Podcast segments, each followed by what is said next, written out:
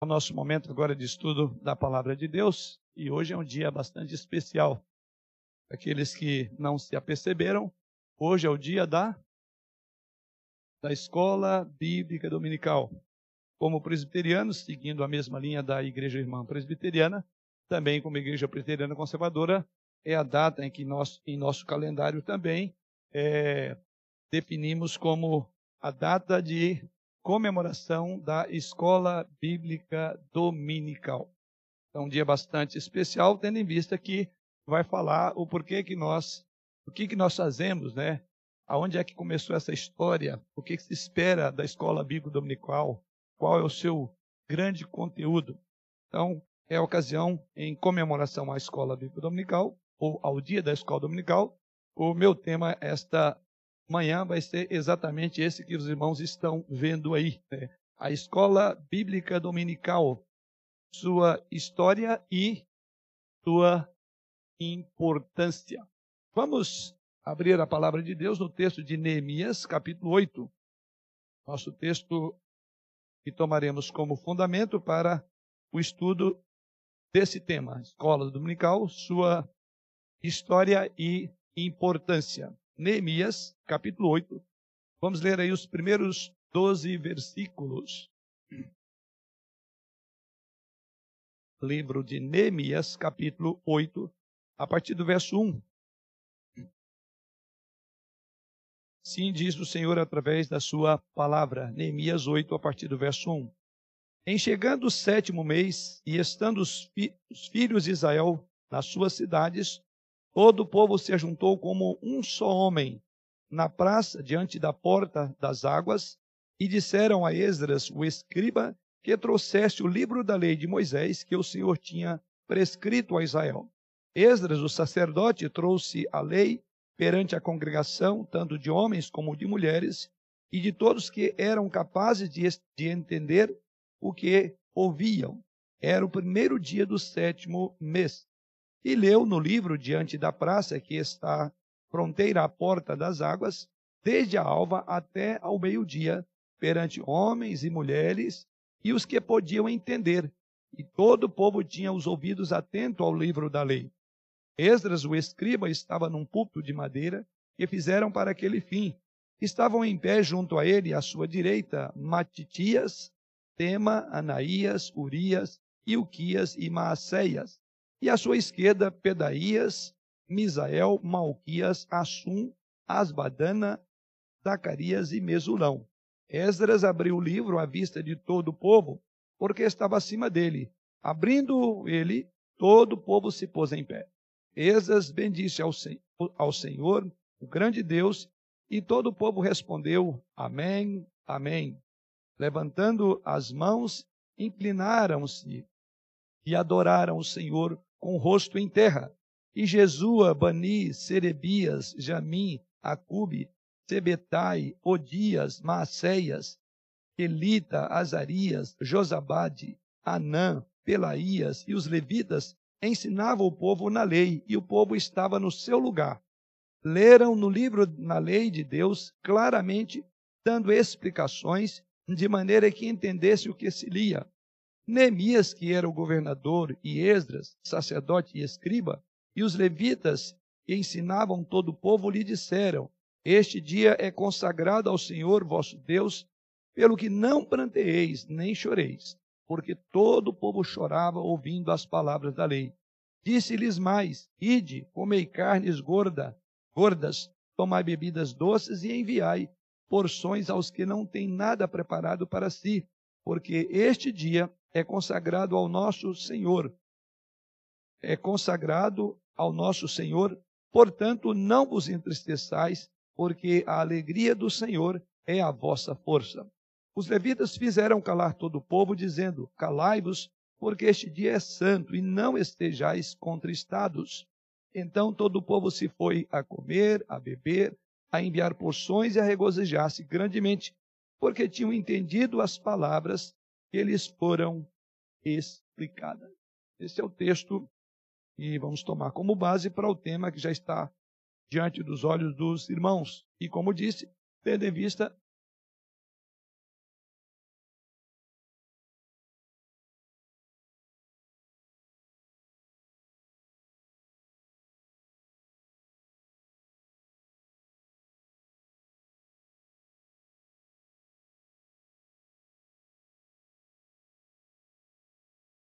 Aí. Tendo em vista o nosso tema de hoje, né, que é Escola Bíblica Dominical, sua história e importância. Deixe-me ler essa expressão é, escrita, ou essa expressão, o Reichs, quando ele esteve é, diante da rainha, e chama muito a atenção, tendo em vista exatamente o que ele vai colocar aí por Robert Ray. Eu tenho a certeza, disse ele, que as escolas dominicais são atualmente a melhor instituição prática para controlar esses elementos indisciplinados e violentos da sociedade e providenciar e providenciar-lhes uma educação básica. Essas foram as palavras de Robert Gray. E elas foram proferidas exatamente quando ele estava numa audiência com a rainha Carlota da Inglaterra. Fosse que foi chamado à sua presença, tendo em vista que ela soube, ou fez-se chegar a ela, como uma acusação contra Ray. E aí ele responde nessa audiência com esta afirmação. E a afirmação dele é muito importante, não só naquele contexto para nós, de que a escola dominical é a melhor instituição prática naquele contexto para controlar elementos indisciplinados e violentos da sociedade e providenciar-lhes uma educação básica.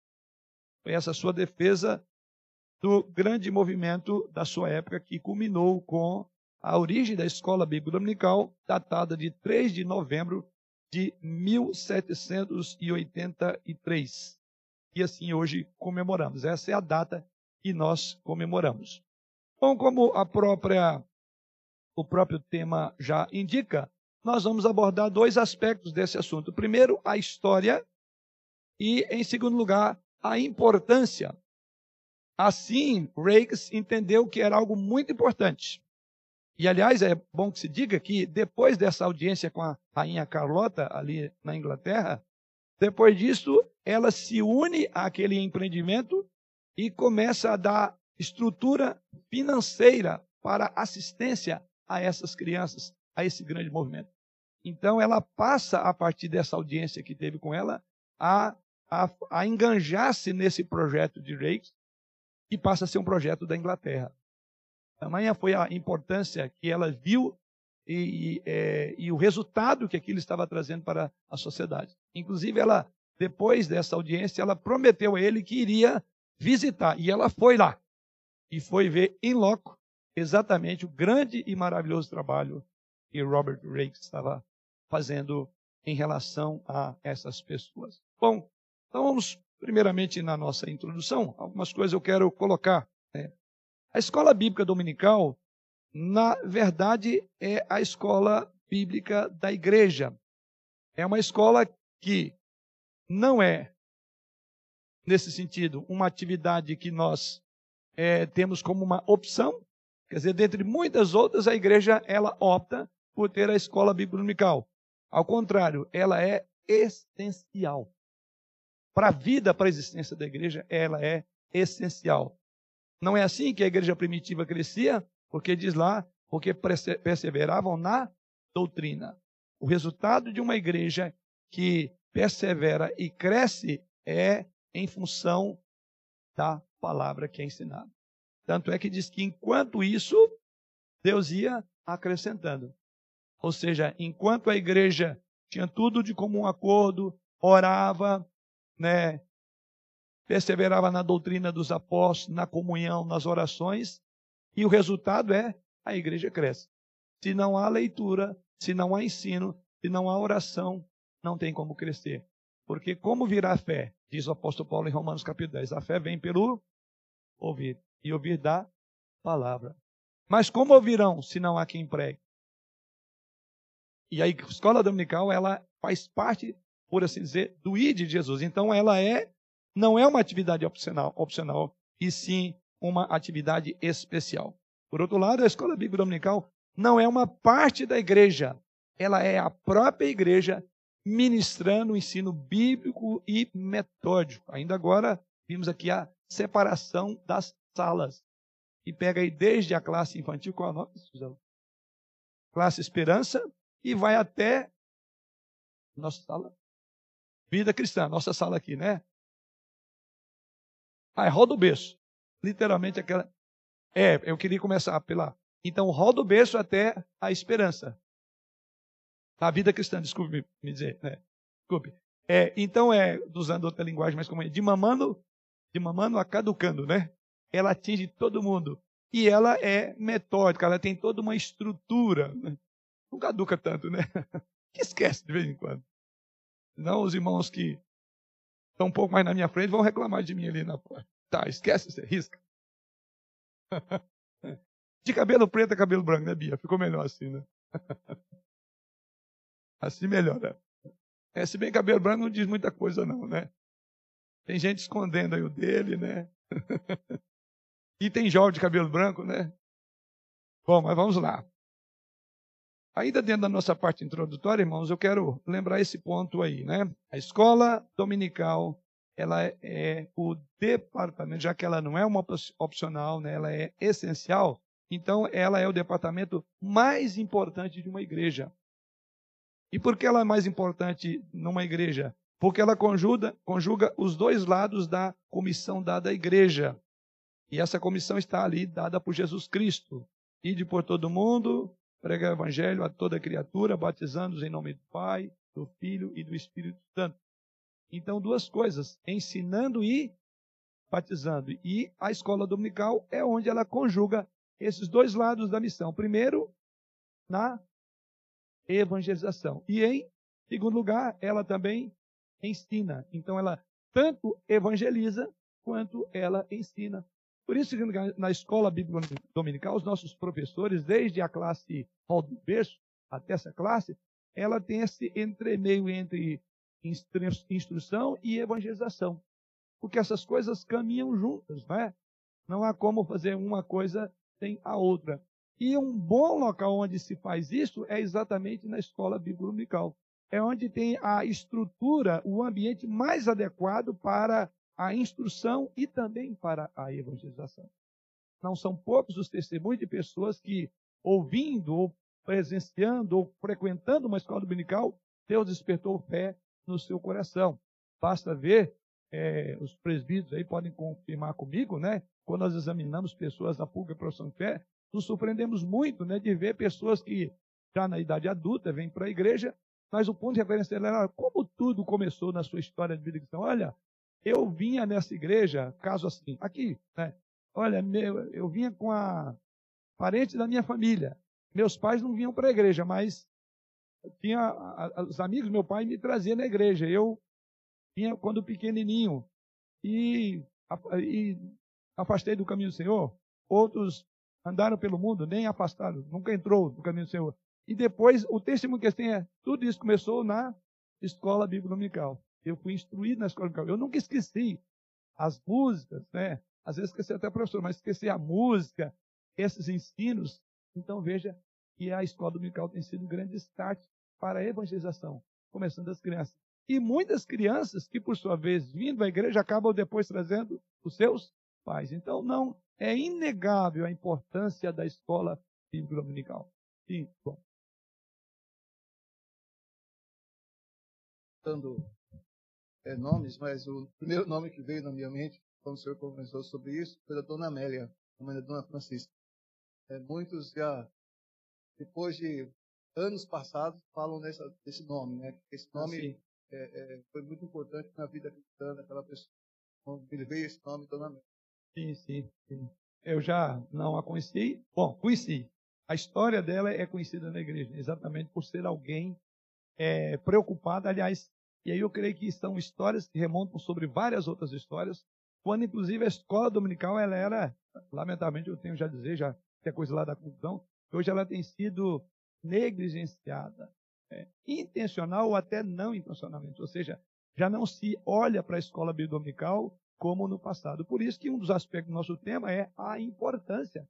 Quer dizer, ela continua sendo importante hoje, não há dúvida. E eu diria que ela atende até mesmo o princípio é estabelecido por Rakes, conforme nós vemos aí? Sim. Por quê?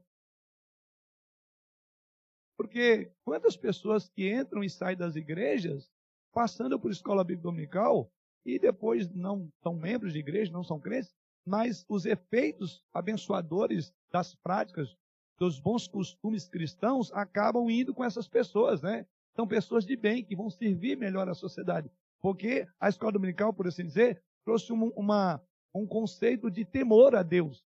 Então, uma pessoa que entra, é educada na escola dominical, mesmo não fazendo parte da igreja, mesmo não se tornando membro, as impressões é, das instruções do ambiente da escola dominical são marcantes na, marcantes na vida dessa pessoa. Então, eles ficam com essas impressões indeléveis, jamais esquecerão.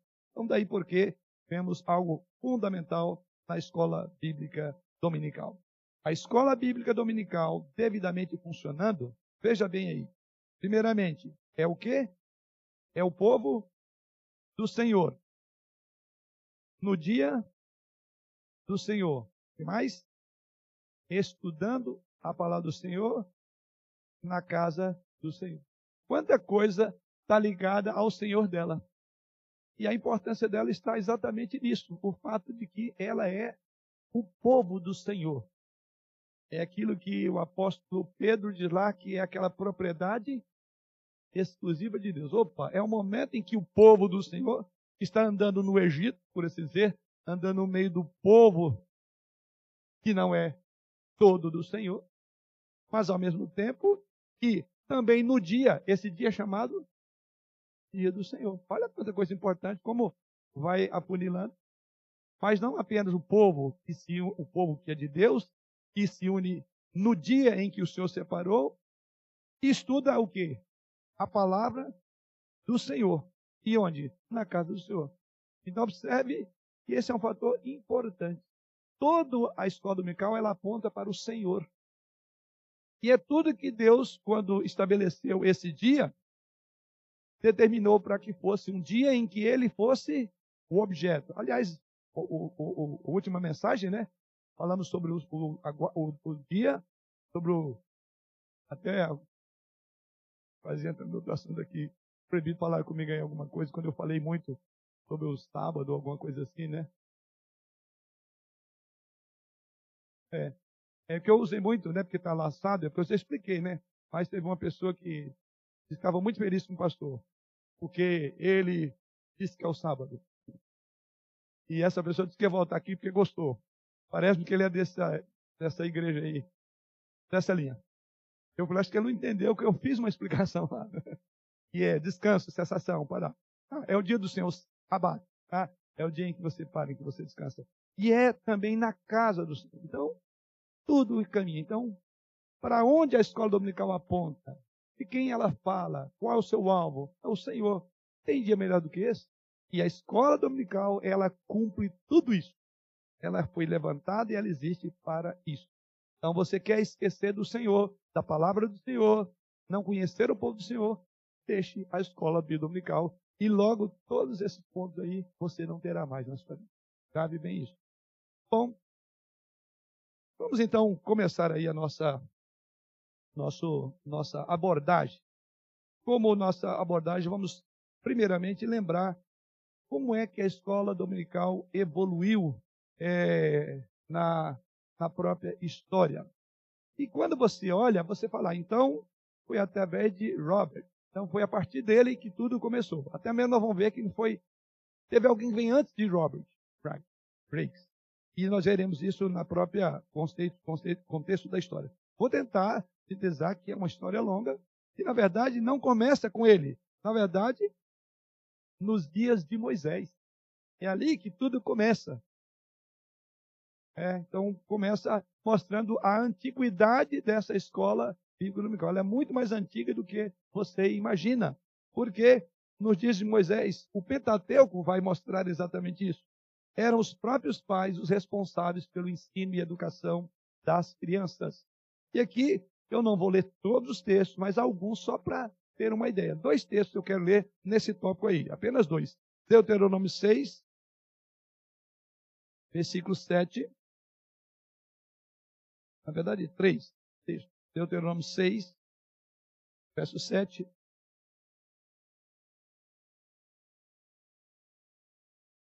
depois 11, versículo 18 e 19, e 31, 12 e 13. Então vamos a essas três passagens, né? Primeiro texto, para cooperação dos irmãos, alguém lê para mim o, o, esse texto? O primeiro deles, Deuteronômio 6, 7. Veja dessa preocupação que Deus já tinha e dando ordens para que o seu povo já instruísse, já ministrasse como numa escola se ministra que isso deveria ser feito. E aqui os irmãos verão que próprio, os próprios pais eram responsáveis pela educação das crianças. O que não mudou hoje, viu? É bom a gente depois, é bom que se diga isso. Então a escola dominical não substitui o ensino do lar. Ao contrário, essas duas organizações caminham juntas. Por isso que deve haver uma interação entre escola dominical e família. E diga-se de passagem, quando vai fazer essa interação, muitos professores começam a perceber que o ensino não é continuado. É por isso que chama os pais, para que os pais procurem é, acompanhar a instrução das crianças. Veja o que diz então Deuteronômio, Deuteronômio 6, 7. Tu as inculcarás a teus filhos, e delas falarás assentado em tua casa, e andando pelo caminho, e ao deitar-te e ao levantar-te. Isto, quais? O que, que deve ser inculcado? O que está no verso 6, as palavras. Então, observe aí a maneira como isso deveria chegar aos filhos, inculcando de forma contínua, seja assentado, andando, ao deitar, ao levantar, ou seja, a, a, a escola dominical aqui ela tem um tempo de início e de fim. A escola dada por Deus, ela não tem tempo, é ilimitado o seu tempo. Em todo o momento, em todo o movimento do lar, Deus tem que estar sendo pregado à vida das, dos filhos, quer seja de forma formal, naquilo que chamamos de culto doméstico, culto no lar, devocional, quer seja no lavar da louça, o modo como cuida da casa, tudo isso os filhos devem aprender. Porque andando pelo caminho, ao deitar, ao levantar, significa que toda a nossa vida é um culto, é uma adoração a Deus. E toda a vida de um pai é uma vida em que ele é o púlpito da família, dos pais, eles são os púlpitos dos filhos, porque os filhos estão direto, direto olhando para o que eles fazem, como fazem, como eles agem, como reagem às várias circunstâncias. Então esse é o primeiro ponto. Depois 11, capítulo 11, versos 18 e 19. Ensinai-as a ensinai-as. Deuteronômio 11, 11, 18 e 19. Tá, 18. É. Ponde, pois, estas minhas palavras no vosso coração e na vossa alma. Atai-as por sinal na vossa mão, para que sejam por frontal entre os, os olhos. Ensinai-as aos vossos filhos, falando deles assentado em vossa casa, e andando pelo caminho, e deitando-vos e levantando-vos. Veja que a melhor didática por esse texto é aquela do ensino através do exemplo, porque o texto diz: Ponde em vosso coração, vossa alma, ataia na vossa mão, para que estejam por frontal entre os olhos, ou seja, diante dos olhos. E ele diz, e aí sim, verso de número 19: Ensine a vossos filhos. De que forma? Fale dele. Repete a mesma ideia, a mesma instrução do capítulo 6. De que forma? assentado em vossa casa, andando pelo caminho, deitando e levantando-vos. Então, aqui está. A primeira escola bíblica dominical se dá na relação pais e filhos no contexto do lar. É ali onde os filhos serão, é, é, compreenderão, conhecerão ao Senhor Deus. A escola dominical, não há dúvida, como falei, ela complementa esse ensino. Então, deixar de fazer na escola, do, na igreja, em casa, para vir para a igreja, lembre, a igreja é complemento. E por outro lado, a igreja só pode complementar, como o nome indica, aquilo que já foi começado. Então veja a importância. O que nós estamos falando, como é que a gente vê a história da escola dominical começa em família. Então no Pentateuco aqui, quando na entrega das, da lei, esse era o padrão. Você aprende, você vive, você ensina. Aprende, vive e ensina. Esse é o ensino. Isso é a escola dominical em casa. Tá? Depois o capítulo 31, versículo 12 e 13. Deuteronômio 31, 12 e 13. Ajuntai o povo, os homens, as mulheres, os meninos e os estrangeiros, que está dentro da vossa cidade, para que ouçam e aprendam e temam o Senhor vosso Deus, e cuidem de cumprir todas as palavras desta lei, para que os seus filhos que não a souberem Ouçam e aprendam a temer ao Senhor, vosso Deus, todos os dias que viverdes sobre a terra, a qual ides, passando o Jordão para possuir. Ah, e aqui termina esse relato.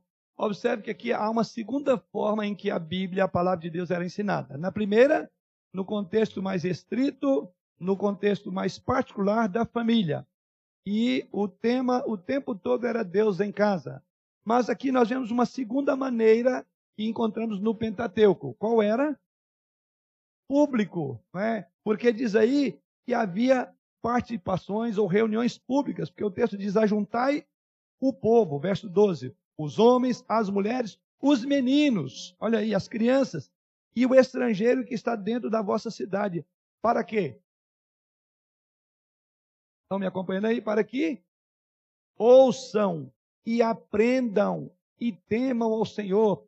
Ouvir, aprender, temer. Então, o Pentateuco, os cinco primeiros livros da Bíblia, apresentam a escola que se dá na dinâmica do lar, e quando havia já ajuntamento do povo. Não como nós veremos agora no texto que daqui a pouco vamos entrar, é, que foi lido aos irmãos, no período já citado aí na história. Então, esse é o primeiro ponto. Né? Mas, caminhando aí já, como eu falei, temos que ser breve aqui, há muita coisa a ser dito. Também, o segundo movimento em que olhamos o desenvolvimento da história da escola dominical é na época dos sacerdotes e dos reis. Os sacerdotes, além do culto divino, tinham também o encargo de ensinar a lei. Nesse contexto, os sacerdotes eram intermediários, nós sabemos disso, entre Deus e o povo. Assim, os profetas eram intermediários também entre Deus e o povo. Então, nós vamos ver aí a ordenação né, de profetas e sacerdotes, cujo propósito não era outro senão ensinar a lei de Deus ao povo e, ao mesmo tempo, representar, no caso do sacerdote, o povo a Deus. Então, esse é um momento muito importante na história. E há um texto, dentre muitos, que eu quero citar e ler, que é 2 Crônicas 17, 7 a 9. Segundo livro das Crônicas, dentre vários textos, esse também me chama a atenção. 2 Crônicas 17, 7 a 9.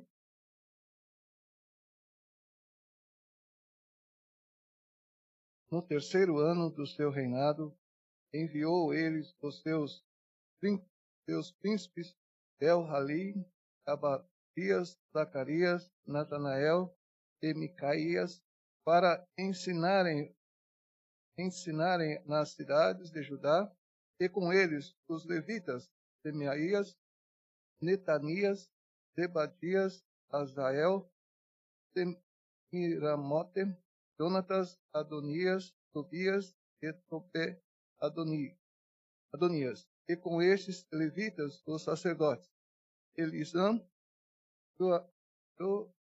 Jeurão, ensinaram em Judá, tendo consigo o livro da lei do Senhor. Percorriam todas as cidades de Judá e ensinavam o povo.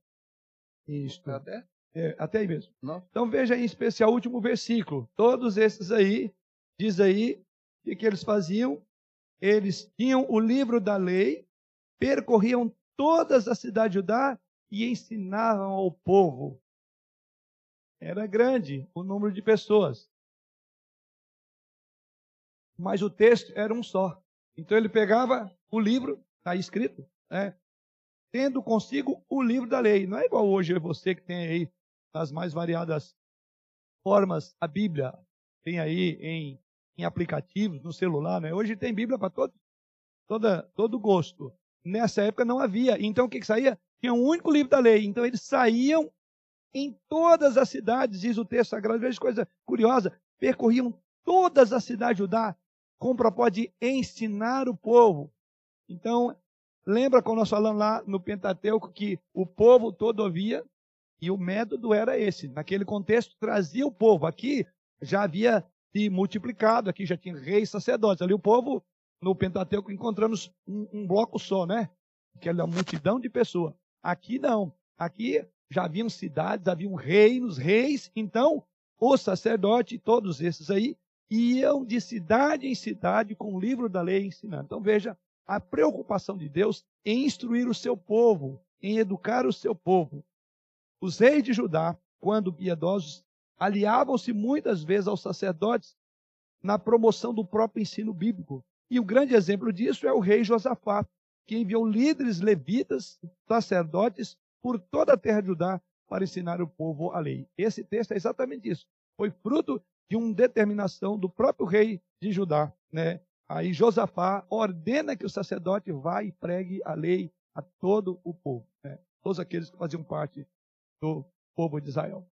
Em terceiro lugar, também encontramos o desenvolvimento da instrução, do ensino, no período chamado do cativeiro babilônico. E nessa época, os irmãos percebem aí, os judeus estavam naturalmente no exílio e, consequentemente, estavam privados do grandioso templo em Jerusalém.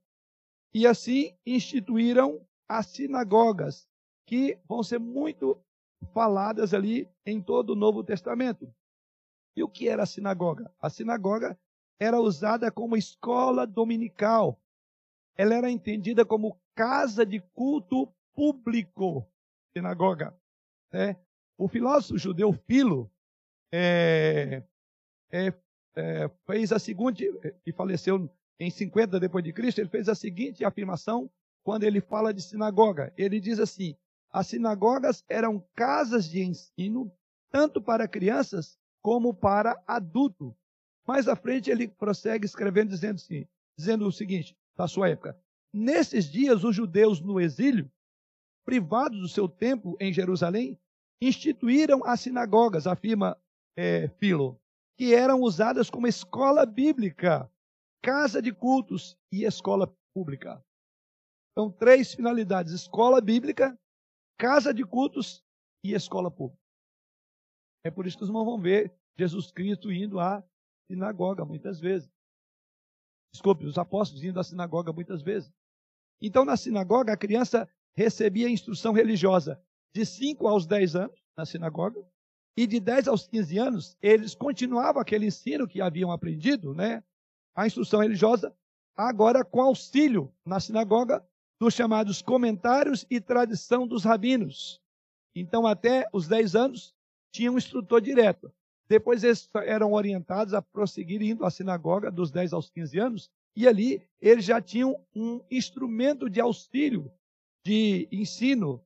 Já a ideia aqui é de autodidatas, porque era disponibilizado a esses garotos de 10 a 15 anos, disponibilizado é, comentários é, e as tradições rabínicas. Então eles aprendiam isto.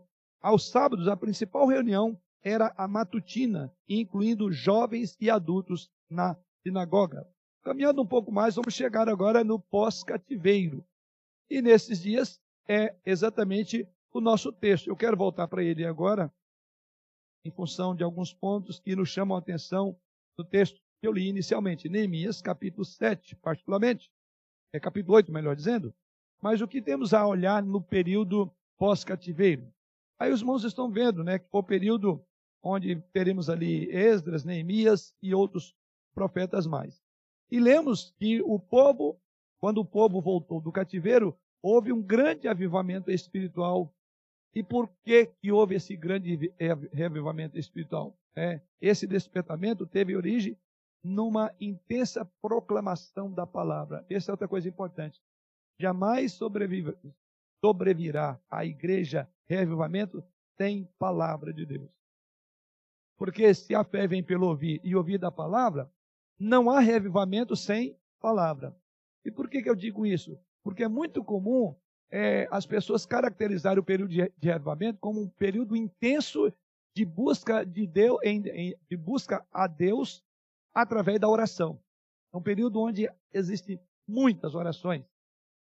Mas a oração por si só, única e tão somente, não trará o avivamento que nós sempre pretendemos. Vem acompanhado de palavra, porque é ela que desperta, porque é ela que é lâmpada para os nossos pés, ela que nos encoraja a orar, ela que nos encoraja a buscar ao Senhor, ela que nos encoraja a fugir da imoralidade. Então a palavra é fundamental. E é exatamente por que, que houve esse grande avivamento no período pós-cativeiro. As mãos falar, porque eles levaram um couro lá no cativeiro eles aprenderam a lição. Não, o coração desse povo, como Deus mesmo chega a afirmar, era de dura serviço. Mas o que que amolecia, o que quebrantava? Palavra ensinada. Então vocês verão exatamente isso. O texto que lemos aos irmãos é, é, retrata exatamente o que eu chamaria de a, o primeiro ensino bíblico metódico como parecido com o que nós temos hoje. Né? Não tinha todos esses pormenores, mas é exatamente. É dessa época que temos o relato é, do primeiro movimento de ensino bíblico metódico popular, similar ao dos dias de hoje. No texto que eu li aos irmãos, que é o capítulo 8 do livro de Neemias, observe aí que nesse breve relato, alguns pontos que eu quero salientar como metódico e similar ao nosso hoje. Observe comigo aí alguns pontos que eu vou chamar a atenção dos versículos, né? Então, quando nós olhamos para o capítulo 8 do livro de Neemias, você verá um relato é, é, desse movimento, né? que era, na verdade, um, um despertamento do povo no período pós-exílio. Então, primeiramente, no versículo 2, quem era o superintendente da escola? Vou, vou, vou fazer um paralelo. Isso, mas quem estava aí à frente? Quem era? Esdras. Então vamos assim fazer um paralelo. Esdras era o super, superintendente da escola. Qual era o livro que se estudava? Capítulo, versículo 3. Hã? A Bíblia, né? Era a palavra do Senhor. Os alunos, quem eram os alunos? Versículo 3, 12 e 43. Os alunos eram homens, mulheres e crianças. Versículo 3, 12 e 44. Quarta observação. Diz aí que tinham vários professores nessa escola. Treze, se os irmãos observarem bem, treze auxiliares ajudavam Esdras na direção do trabalho. Isso está no versículo de número 4. E outros treze serviam como professores ministrando o ensino direto. O ensino direto. Versículos 7 e 8. Então nós temos aqui auxiliares, vamos chamar de professores auxiliares. Verso 4 tinham 13. E depois, lá no verso 7 e 8, você vai encontrar mais 13 que serviam também a Esdras, o superintendente, como professor. E eles também ministravam o ensino, versículo 7 e versículo 8. Qual era o horário da escola dominical? Quando é que batia o sinal? é, tem gente que acha que nós temos quantas horas? É 9 às 11, duas horas, né? Tem gente que acha que duas horas é muito tempo, né?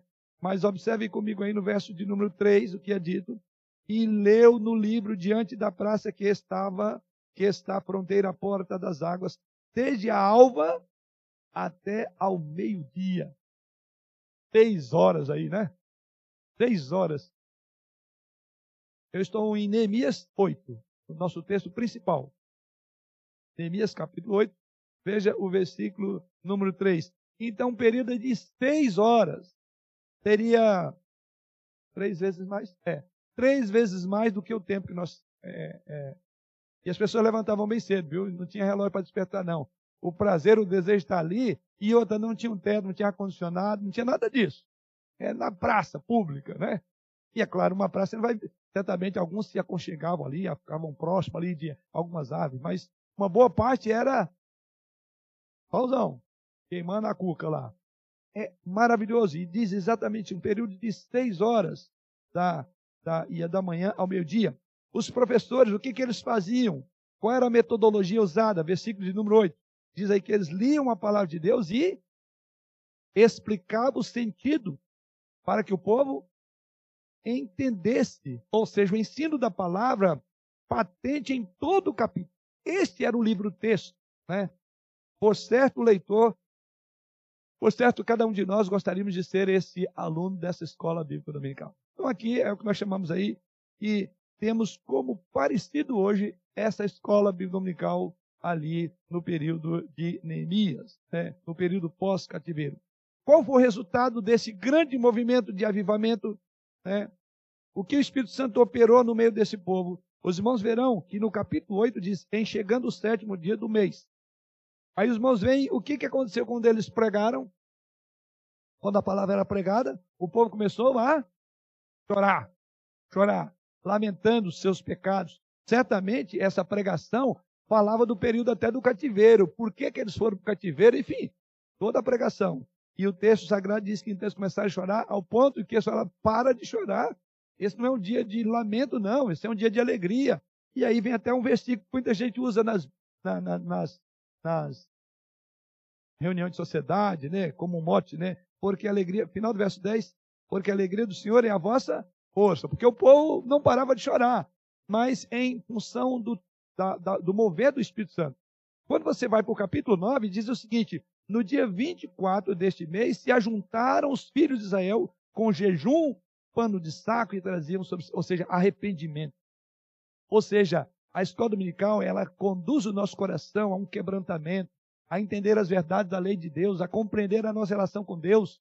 E ela, então, ela terá um instrumento para levar o povo ao arrependimento, à fé, à comunhão com Deus. Ou seja, a escola dominical é um meio de avivamento da igreja. E se morrer a escola dominical, a igreja vai junto. Então veja, nós, eu estou abordando aqui a questão da importância da escola dominical. Né? Mas vamos prosseguir um pouco mais. Nós vamos agora para o período já do Novo Testamento. Então, seja nos dias de Jesus Cristo. E aí, quando olhamos para Jesus Cristo, certamente ele foi o mestre. Aliás, essa foi uma, era, é uma das maneiras, o mestre que farei para herdar a vida eterna, lembra? Do jovem rico. Era uma marca de Jesus Cristo, exatamente porque de fato, ele é aquele que cumpriu melhor a missão de ensinar. Ele é o professor dos professores, né? Tanto é que era chamado de bom mestre, né? Das 90 vezes, das 90 vezes que pessoa, pessoas dirigiram a Jesus Cristo no evangelho, gravem, 60 vezes ele era chamado de mestre. Das 90, 60 vezes ele era chamado de mestre. Grande parte do ministério de Jesus Cristo foi ocupado em ensinar. Ensinar. Jesus Cristo poderia ter feito várias outras coisas. Teríamos ganhado tempo em várias outras áreas. Mas ele se preocupou muito em ensinar o reino de Deus. Ensinar sobre si mesmo. É, então, é a parte que mais ocupou o ministério de Jesus Cristo foi a área do ensino. É, e aqui eu poderia destacar, primeiro, a sua última comissão à igreja foi o quê?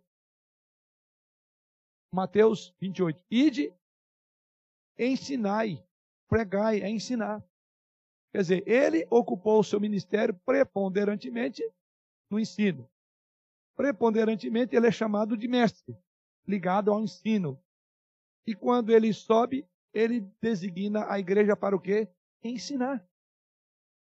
E como disse, né, lá no início, a igreja ensina enquanto evangeliza e evangeliza enquanto ensina. E a escola dominical cumpre esses dois aspectos da missão do Senhor Jesus Cristo. Né? A sua última comissão da igreja foi ide pregai. A sua ordem é muito clara. É a quem e onde Jesus ensinava, já que o ministério dele é caracterizado por isso. E quer anotar? Primeiro, a quem e onde Jesus ensinava. Primeiro, ele ensinava nas sinagogas, só para anotar, Marcos 6, versículo 2. Jesus ensinava nas casas, em particular, Marcos 2, versículo 1 e Lucas 5, versículo 17. Se eu tiver acelerado, vocês me falem. Semana passada, eu, a irmã me deu um chão de orelha, foi uma metralhadora aqui, né? É... Em terceiro lugar, Jesus ensinava também no templo. Então veja, na sinagoga, em casa particular, no templo, está lá em Marcos 12, 35. Ensinava também nas aldeias também, Marcos capítulo 6, versículo 6. Ensinava, como eu falei, em particular, né, em casa, mas também ensinava as multidões. Marcos capítulo 6, versículo 34. Mas Jesus também não desprezava pequenos grupos e individualmente. Lucas 24, versículo 27. Pequenos grupos e individualmente. Então, não há dúvida. Também temos esse modelo a ser seguido como escola bíblica A preocupação em ensinar, seja de casa em casa, seja em pequenos grupos, seja em grandes grupos, assim foi Jesus Cristo, como grande mestre. Em sexto lugar, também nos dias da própria igreja é, primitiva, sabemos que Jesus Cristo, ele deixou o imperativo, ir de ensinar e pregar o evangelho. E assim, no cumprimento dessa missão, ao ascender ao céu, os apóstolos, então, continuaram discipulando, né? continuaram ensinando a igreja. E aí tem muitas informações é, que podemos, observar, podemos destacar. A igreja dos dias primitivos dava muita importância a esse ministério. Você pode ver isso em Atos 5, 41 e 42. Não vou ler porque eu quero ganhar tempo. Mas anote aí Atos 5, 41 e 42 nesse tópico. Paulo foi um grande mestre, foi maravilhosamente usado por Deus exatamente na área do ensino, né, da, da instrução. Nos seus escritos, quando você lê Paulo, existem alimentos profundos, tanto para adulto como para criança, tanto para a igreja coletivamente como para indivíduos de todas as idades. Assim você pode beber das cartas de Paulo, que estão instrutivas. Ele e Barnabé, por exemplo, passaram um ano todo ensinando na igreja de Antioquia. Quer anotar? Atos 20, 20 e 31. Um ano inteiro ensinando a igreja de Antioquia. Como essa igreja foi bem é, é, aventurada, foi feliz, né? Ter o apóstolo Paulo e Barnabé ali com ela um ano, sendo ensinado e doutrinado por Paulo e Barnabé. Em Corinto, Paulo ficou um ano e seis meses. Atos, capítulo 18, versículo 11. É curioso que depois de ficar um ano e seis meses, tinha gente que não gostava da pregação de Paulo. É isso? É, e ele diz, olha, quando eu vim aqui, eu não vim com linguagem de ostentação, porque eu sei que é isso que vocês queriam. Não vim aqui, não, eu não sou nem, nem Stepas, nem Cristo, né? É, então Paulo estava, ficou um ano e seis meses. E os últimos seis, os últimos anos de sua vida passou em Roma. E o que ele fez em Roma? Atos 28, 31. Paulo passou em Roma ocupado em ensinar. Mais tarde vemos que a marcha desse ensino bíblico da igreja primitiva, agora ela tem um declínio. Aqui, vamos chegar agora em Robert, tá? Vamos agora chegar na chamada idade atual, no mundo, no nosso mundo agora, né? Do, do lado de cá. Mas o que marcou Houve um período na história em que a igreja não foi marcada pelo ensino. E vale ressaltar isso. Vale ressaltar. O ensino na igreja primitiva houve uma dissolução, uma descontinuidade. E essa descontinuidade penetrou na igreja. E a igreja, por assim dizer, ignorou ou descuidou de ensinar. A igreja ficou estagnada. A igreja, nesse período, ela ganhou fama, mas perdeu poder. Que período é esse que eu estou falando aos irmãos? Não pense nas, no século XVI, não, lá, lá na frente. Eu estou falando que saiu da igreja primitiva. O que, que acontece logo depois? Aliás, no contexto da própria história, o Édito de Milão, fica mais fácil não lembrar? Édito de Milão. Se não, Constantino, fica fácil lembrar? O que, que ele fez? declarou o cristianismo como a religião oficial. Aí você fala, esse foi o grande mal que Constantino fez. Não a declaração propriamente dita, mas o que haveria de surgir a partir dessa declaração. Porque essa declaração fez com que o mundo inteiro corresse para a igreja. Quero ter um emprego numa ah, estatal, é, é, ou emprego, como chama? É? Público. Qual é a sua religião oficial? Então, foi onde a igreja perdeu a capacidade de doutrinar, perdeu a catequização. E o que, é que acontece? Quando o cristianismo foi declarado religião oficial, o golpe foi fatal. Aquilo que todos os outros imperadores e reis vinham tentando fazer de conter a expansão do cristianismo, ele seguiu aquela, é, Constantino seguiu aquele princípio. Já que não pode com eles, não sei eles. E quando mais ele via os antecessores dele, quando mais exprimia o povo, mais a igreja crescia, crescia, crescia. Aí o que, que ele fez? Misturou o veneno com açúcar. E a igreja bebeu. Quando você vai estudar a história da igreja e o que aconteceu ali a partir desse édito de Milão, essa questão de Constantino, você perceberá exatamente isso. Não houve mais doutrinação. Foi, veio de carrada, veio enxurrada de gente ao mesmo tempo, não, não, não deu para catequizar. Então, muita gente se dizendo cristã, na verdade, cristianismo tinha nada era mais uma questão de conveniência. Eu tinha que estar sob a bandeira estatal da religião. Qual é a religião do Estado? Então engana-se aqueles que dizem, não, nós temos que declarar que o Brasil é Jesus, que tudo vai ser Jesus. Esse é um perigo, viu? A gente já ouviu isso lá na história. A gente não pode, por força de um decreto, de promover leis nesse país que diga que tudo é de crente. Estamos perdidos, não é por aí. O que, que acontece ali exatamente foi onde a igreja perdeu. Então as pessoas não eram catequizadas, elas eram pagãs com o nome de cristãs. Complicou. Aí houve um profundo declínio na educação cristã. Então tem a ver com ensino, viu? Aí depois, como alguém falou aí, vem aquilo que ficou conhecido como a idade das trevas. Quanta ignorância, quanta superstição tomou conta da igreja. Aí você chega lá perto do século XVI e vê a igreja toda supersticiosa. Uma igreja paganizada. Então eu diria que houve uma paganização daquilo que era chamado de cristianismo. Tudo isso, sabe por quê? Deixou de fazer o dever de casa o mais importante. A instrução não foi dada. E aqui eu não estou nem culpando aqueles que não educaram. É que foi. Você imagina, você não passa pelo catecúmenos. O Estado mandou, eu sou cristão. Bom, basta ter a declaração. E veio. E é por isso que você vai ver a paganização do cristianismo. Os pagãos chegaram para a igreja e começaram a enxergar na igreja alguns nomes importantes: Maria, Paulo, João, Pedro, José. E aí eles começaram a achar um paralelo.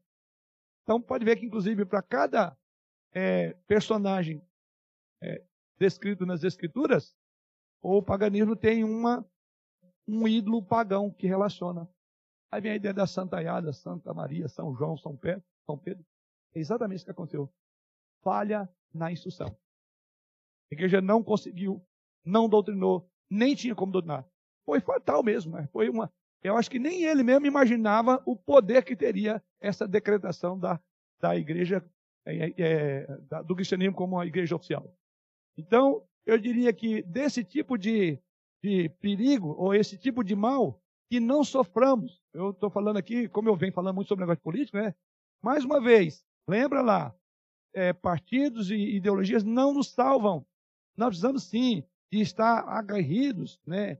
É, e, e, enganjados numa política do reino de Deus. Como eu falei, né?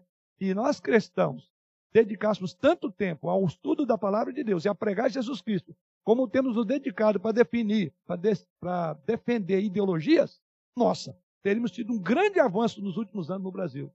E observe que está havendo cada dia mais o pior para nós evangélicos. Evangelho. Porque o que nos cabe, qual era o livro-texto? Era a Bíblia desse período.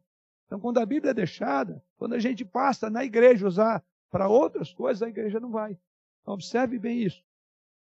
Não foi à toa que eu abordei por um longo tempo sobre essa questão de política e igreja. Né? Embora falei que nós temos um papel e tudo, mas é, é, é, há uma desproporcionalidade entre o tempo que nós nos dedicamos para defender é, ideologias ou pessoas e não defendemos Jesus, não defendemos o cristianismo, onde deveríamos gastar todo o tempo. Que foi quando a igreja deixou de pregar, quando a igreja deixou de catequizar, não havia catecúmenos, as pessoas se meteram recebida de montão. Era por uma decretação oficial. Ponto. Tá? Ah, tá, então vemos esse problema na igreja primitiva. Aqui na minha. E assim, agora chegamos no período moderno, na igreja moderna. E a primeira coisa que vemos a escola dominical surgindo na Inglaterra.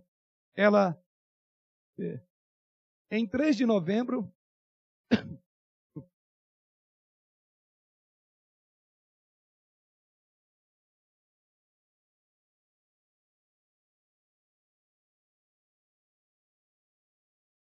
em 3 de novembro de 1783, na cidade de Gloucester, no sul da Inglaterra, funcionou a primeira escola dominical em caráter permanente. E aí vem o nome bastante conhecido de todos nós, né? Este homem, que era, na verdade, o fundador, né? O seu avô, na verdade, era fundador do jornal evangélico. E ele vem de uma igreja é, episcopal, Robert Craig. Tinha 44 anos, redator do jornal é, é, era Gloucester Journal, alguma coisa assim. Ele inspirou-se na compaixão que tinha pelas crianças de sua cidade que perambulavam pelas ruas, ociosas, abandonadas. É aquele que nós vimos lá na fase inicial, lá, que dizia que a escola dominical tinha um poder importante naquelas pessoas que não eram qualquer coisa. Ele fala lá de criminosos, pessoas complicadas, né? Que viviam ociosas, abandonadas nessa, nas ruas da cidade. Muitas delas entregues aos vícios, sem qualquer esperança, sem qualquer tipo de orientação espiritual.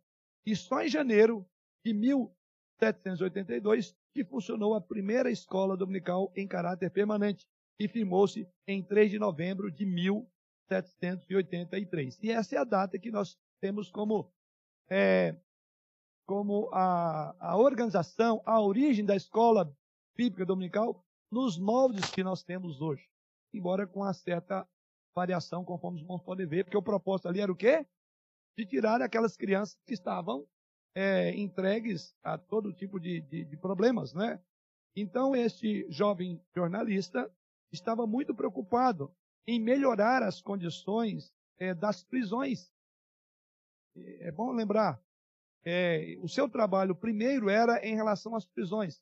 E ele procurando trazer melhoras, registra a história, com o propósito de regenerar, de, de transformar de levar transformação aos criminosos que eram conduzidos para as prisões. E a história registra que exatamente num dia deste, é, ao levar uma senhora após o culto em sua própria casa, é, Robert encontrou um grupo de adolescentes cometendo todo tipo de desatino, numa área muito, pro, muito po pobre de Gloucester. E ele então repreendeu aqueles aquelas crianças, né? Estavam fazendo criminosinhos. É, aliás, pode chamar de criminosinho, né? Crime não tem crime pequeno. Mas hoje a gente chama de menor menor infrator. Mas, só para você ter uma ideia, menores infratores nesse contexto. Né? Então, a senhora que acompanhava ele falou para ele que é, o que ia adiantar? Como ele poderia fazer aquilo se se multiplicava o número daquele tipo de delitos? Então, em outras palavras, ela recebeu dele um balde de água fria enquanto levava ela para sua casa, depois de sair da igreja. E ele não se deu por vencido. Ele disse que a solução era simples. Precisava de ocupar aquelas crianças para que elas não ficassem ociosas na rua, porque encontrar aquilo que estava encontrando. E é a partir daí, então, é, durante tantos anos, ele então tenta resolver o problema da criminalidade. Então, observe que ele faz uma guinada. Ele tentou resolver o problema da criminalidade lá na ponta, que era o quê? É, quando a pessoa era condenada, então ele trabalhava no presídio. E ele falou: não, peraí, aqui eu estou só é, enxugando o gelo. Eu estou pegando a coisa depois que já aconteceu. Então, peraí, eu trabalhar as crianças que ficam ociosas, que inclusive ele via, né? Então foi tocado no coração, falou: peraí, eu preciso ter uma ocupação. Se eu der a instrução, se eu ocupar uma educação essas crianças com valores morais e cristãos, então eu, eu, eu vou diminuir o meu trabalho no presídio, vai ter menos gente presa menos gente presa, e foi exatamente isso que fez. A senhora que acompanhava o Rakes achou que seria impossível reunir as crianças, e muito menos os adolescentes, para ensiná-los num dia de descanso. Aí foi o problema. Mas logo num dia de descanso, então, o Rakes, é, contudo, decidido, transformou, aí diz a história, uma cozinha de 3 por 2,30 numa sala de aula. Ficava numa casa, num beco dessa cidade, é, e o nome, inclusive, significava fuliginoso, porque, por ser uma cozinha, o próprio nome, né? O nome deriva da quantidade de fuligem que saía das chaminés da fábrica. E aí registra a história o seguinte, que pela primeira vez a escola dominical reuniu-se neste ambiente acanhado no domingo, datado de 20 de julho de 1780. O horário de funcionamento era das 10 às 12, de domingo e à tarde. Ensinava-se noções de Bíblia sobre a forma de perguntas e respostas, eram cantados hinos, eram feitas orações e havia também noções de boas maneiras e, sobretudo, alfabetizava essas crianças. Mas há um fato curioso que na primeira vez que essas crianças, então, estavam ali. Aí o Rakes, ele falou, então vou agora levar essas crianças para a igreja é aquilo que a gente faz, né? Você vai educando, agora você fala, é que nem escola EBF, né? Crianças nunca tiveram numa igreja, vão estudando durante a semana, no final de semana, nós vamos concluir lá na escola bíblica dominical. Vai terminar a EBF na escola bíblica dominical. Aí acontece alguns imprevistos. Quem nunca teve numa escola, a professora vai ficar mais tempo mandando a criança calar para prestar atenção no que está acontecendo que qualquer coisa. Pois bem, registra a história que quando levou as crianças causou um grande tumulto. E foram expulsas as crianças, expulsaram as crianças da igreja. Tamanha confusão que elas fizeram a primeira vez foram na igreja. Além deste problema, a história registra também que Reis é, começou a ser alvo da zombaria dos ricos e dos intelectuais, intelectuais porque estavam envolvidos com crianças pobres, sujas, maltrapilhas. Veja a reação. Né? E assim, ele não desanimou, desanimou até que em é, 1783 fundou sete escolas dominicais na cidade, tendo cada uma 30 alunos em média. Então veja que havia já uma perseguição que não começou lá fora. Isso chama muita atenção. Começou dentro da igreja. Aquela que deveria ser a promotora, a encorajadora, primeiro ele não teve encorajamento da irmã. Porque ela entendia que não funcionava. Depois entendia que no domingo ia, não ia dar certo. Então veja como que, como que o inimigo acaba trabalhando, né? trabalhando, inclusive usando até a gente mesmo. Às vezes você não, você não imagina que às vezes uma palavra sua é um desestímulo para um professor, um desestímulo para o superintendente, um desestímulo para quem é o educador. E aqui, mas diz que esse homem não se conteve, não parou. Nem tudo, porém, era fracasso e crítica. Certo dia, um grupo de meninas. Então, veja, aí ele formou essas, essas, essas, esses grupos de ensino, é, mas não tinha meninas. E registra a história que certo dia um grupo de meninas cercou ele na rua, pedindo para que também pudessem ir à escola, as meninas. E assim ele iniciou uma escola dominical para meninas também. Pouco tempo depois, as escolas dominicais começaram a sofrer forte oposição dos sacerdotes. Primeiro dos ricos que dizia para ele, olha, está misturando essa meninada suja, maltrapilha. Né? É, depois, os sacerdotes, os religiosos também estavam incomodados com as crianças. Né? Foi nesse ambiente confuso e tenso e Riggs recebeu uma intimação da rainha Carlota. E aí é aquela expressão que ele usa para ela quando estava lá na audiência, né? ordenando que comparecesse à sua presença no castelo para responder a, a respeito daquele movimento de escola. Porque chegou ao conhecimento dela que os sacerdotes estavam reclamando do trabalho de. É curioso, né? Quem condenou Jesus Cristo? No contexto histórico. O processo dele foi encaminhado para quem? para Pilatos. E ele diz: Não, esse caso não é meu, é de quem? Aí Jesus Cristo disse: Olha, maior culpa tem eles. Vocês conseguem entender? Foi, foi os religiosos que condenaram Jesus Cristo. Por isso que Pilatos ficou por aí. Do ponto de vista da lei, a acusação que vocês estão fazendo de insurgir contra a lei romana, não. Ele está dizendo que o reino dele não é desse mundo. Eu falei semana passada aqui. Mas por que está sendo condenado? Fica o caso com vocês. Foram os religiosos. Foi lá na igreja que as crianças encontraram dificuldade de voltar para a igreja, porque não queriam criança. Mas na época de Jesus Cristo, lembra quando traziam as crianças de Jesus? Não é para criança, deixar e vir a mim. A questão é, nós temos que refletir sobre o nosso papel como adultos, sobre a importância da instrução que começa lá em casa com as crianças. Então os pais têm que incentivar, encorajar, é, não só os seus filhos, mas os professores para fazer um trabalho importantíssimo. Porque é de onde a gente menos espera que vem às vezes. E aqui estão os religiosos agora. Então, ele tinha perseguição interna, que não queria as crianças ali. E tinha perseguição externa no sentido, mas a igreja ainda, os sacerdotes fizeram chegar a rainha Carlota. E ela então chamou por causa disso. Mas no fim da entrevista, é, esse é maravilhoso, a rainha deu graças pelo movimento de criança e tomou como um dos acontecimentos mais importantes ocorridos na Inglaterra. Voltou-se, ou voltando-se para os pobres que a rodeava, comunicou-lhes que ela própria iria acompanhar o rei Jorge, Jorge III, visitando uma dessas escolas bíblico dominical. Então, assim, resume, com aprovação real, a oposição diluiu-se rapidamente e o movimento espalhou até chegar na Escócia, onde originalmente a resistência foi mais violenta por toda parte começaram a surgir classes também para adultos.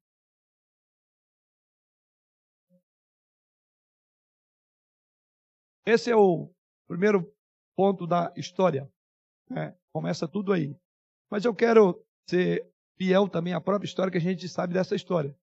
Porém, nós devemos fazer justiça, porque é, antes de Riggs houve trabalho semelhante, contudo, sem essa mesma desenvoltura. Ele que ficou marcado, né?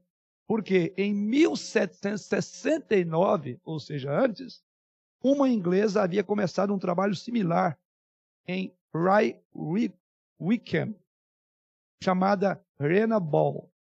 Ela relata ali para John Wesley, lembra a vivalista John Wesley? Isso em 1770, ela fez a seguinte afirmação para John Wesley: As crianças se reúnem duas vezes por semana, por semana, aos domingos e segundas-feiras. É um grupo meio selvagem, mas parece receptivo à instrução. Trabalho entre eles com a ânsia de promover os interesses de Cristo. Ela reconhecia o trabalho. Tanto é que isso parece um grupo de selvagem. Não é fácil. Porém, o que ela disse? Trabalho entre eles com a ânsia de promover os interesses de Cristo. Então, para fazer jus à história, antes de Riggs, nós encontramos esse relato, que data de 1770. Tá? E assim caminhamos um pouco mais na história e vamos para a escola bíblica dominical agora no Brasil. Tá? E no Brasil começa pelos metodistas como pioneiros. Tá? No dia 1 de maio, é... Não, tá...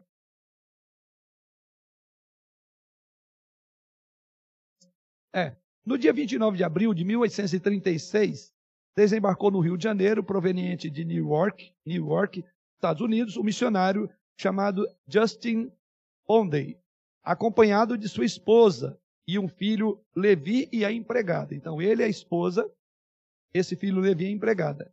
E ele então, em carta, aí vem isso aí, né? Em carta é, ao secretário da IMEI, ou IME, que é Igreja Metodista Episcopal, e nessa carta é datada de 5 de julho 5 de 5 de 1833, ele menciona que já organizara uma pequena escola dominical com um grupo de metodistas.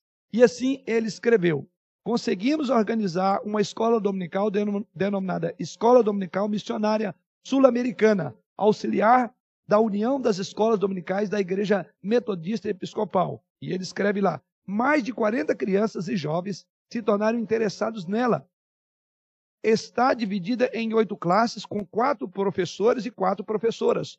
Nós, diz ele, nos reunimos às 16h30 aos domingos. Temos duas classes de pretos, uma fala grega, uma de fala grega e outra português. Atualmente, parecem muito interessados e ansiosos por aprender. Dessa forma, baseado nesse documento, podemos afirmar que a primeira escola dominical no Brasil, dirigida em português, foi organizada em 1 de maio de 1800 36. Ok? E assim a gente caminha um pouco mais. Depois vamos encontrar, em segundo lugar, os congregacionais, aqui no nosso Brasil. E aqui entramos mais uma vez com a contribuição é, estrangeira aqui no Brasil. É, Robert Reed Calley, é, que era um médico e pastor escocês, acompanhado de sua esposa, a senhora Sarah, Sarah é, Calley, da Igreja Congregacional, ele desembarca no Rio de Janeiro em 10 de 5 de 1855, às 5 horas da manhã, vindo da Inglaterra. E a EBD teve início em 19 de agosto de 1855, na cidade de Petrópolis, estado do Rio de Janeiro. Registra a história ainda que, na primeira reunião, a frequência foi de cinco crianças, mas houve reuniões de escola dominical muito antes, em 1855.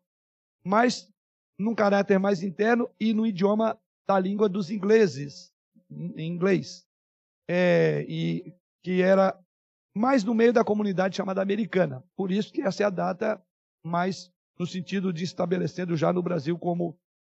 E depois temos os presbiterianos, por fim, tá? E aí vem, vem o bem conhecido, né, Ashbel Green Simonton foi o primeiro missionário preteriano a estabelecer no Brasil. data de 12 de 8 de 1859. Em 22 de abril de 1860, ele começou uma classe de escola bíblica dominical no Rio de Janeiro. O que parece, diz a história, que foi na casa do senhor Grutin, onde havia alugado um quarto para sua residência. Então, numa casa, num quarto alugado. É por aí que parece que surgiu assim entre os presbiterianos em 22 de abril de 1860. Conclusão? Muito apropriadamente escreve o pastor Antônio Gilberto. Mal sabia Reis, fundador da EBD, que estava lançando os fundamentos de uma obra espiritual que atravessaria os séculos e abarcaria o globo, chegando até nós, a ponto de ter hoje dezenas de milhões de alunos e professores, sendo a maior e mais poderosa agência de ensino da palavra de Deus que a igreja dispõe. Alguns julgam cerca de 60 milhões de alunos no mundo inteiro. Um, alguém chegou próximo disso aí. Tornou-se então a escola dominical tão importante que já não podemos conceber uma igreja sem ela. É na EBD onde aprendemos os rudimentos da fé e o valor de uma vida inteiramente consagrada ao serviço do Mestre. Então, irmãos, a igreja não deve jamais esquecer daquela amarga e desastrosa experiência quando a igreja abandonou a instrução. Tudo bem que foi por força de um decreto que veio aquele monte de gente, mas a igreja ela não se apercebeu. É, e acabou gerando a paganização da igreja através do decreto. Mais uma vez entendendo que foi o golpe é, mais é, letal que a igreja sofreu de toda a perseguição foi quando houve aquele decreto. Mas lembre, por que, que ele foi letal? Porque a igreja deixou de ensinar, deixou de ter escola dominical, deixou de educar, deixou de ensinar na Bíblia. Então, quando nós, igreja hoje, não por força do decreto, mas conscientemente deixamos, abandonamos, eu vou pedir um tempinho um pouco a mais, que eu já estou numa palestra, eu ia dar para o João, era, era o primeiro sinal, né? Então, por mais cinco minutinhos, pode ser? É, para eu concluir aqui, é, porque hoje ele vai falar para nós ah, sobre o nosso campo missionário, um dos nossos missionários que a nossa classe adotou. Tá? Querem saber? Aguarde mais um pouquinho que ele vai falar. Então, para fechar toda essa ideia, então, não podemos esquecer, ela pagou um preço muito caro e depois foi o, foi o ponto de partida para que depois foi conhecido como a Idade das Trevas. Então, a igreja entrou em trevas porque ela deixou de ensinar, porque deixou de, de, de, de pregar, deixou de ter comunhão, deixou de viver o que hoje nós vivemos como domingo, dia do Senhor. É, há um senhor chamado Landen, ele afirmou uma vez o seguinte, de uma forma muito acertada. Ele diz: Olha, extinga a escola bíblica dominical e dentro de 15 anos, a sua igreja terá apenas a metade de seus membros. 15 anos. Acabe a escola e você verá a metade dos membros. Uma igreja que não investe em escola dominical é fadada a desaparecer, pois onde não há ensino, não há continuidade. Igrejas que negligenciam a escola dominical demonstram, na verdade, o desinteresse pela Bíblia, pela palavra de Deus, ainda que os seus templos lotem no domingo à noite. Então a importância da BD é, de, é a, IBD é de fundamental importância.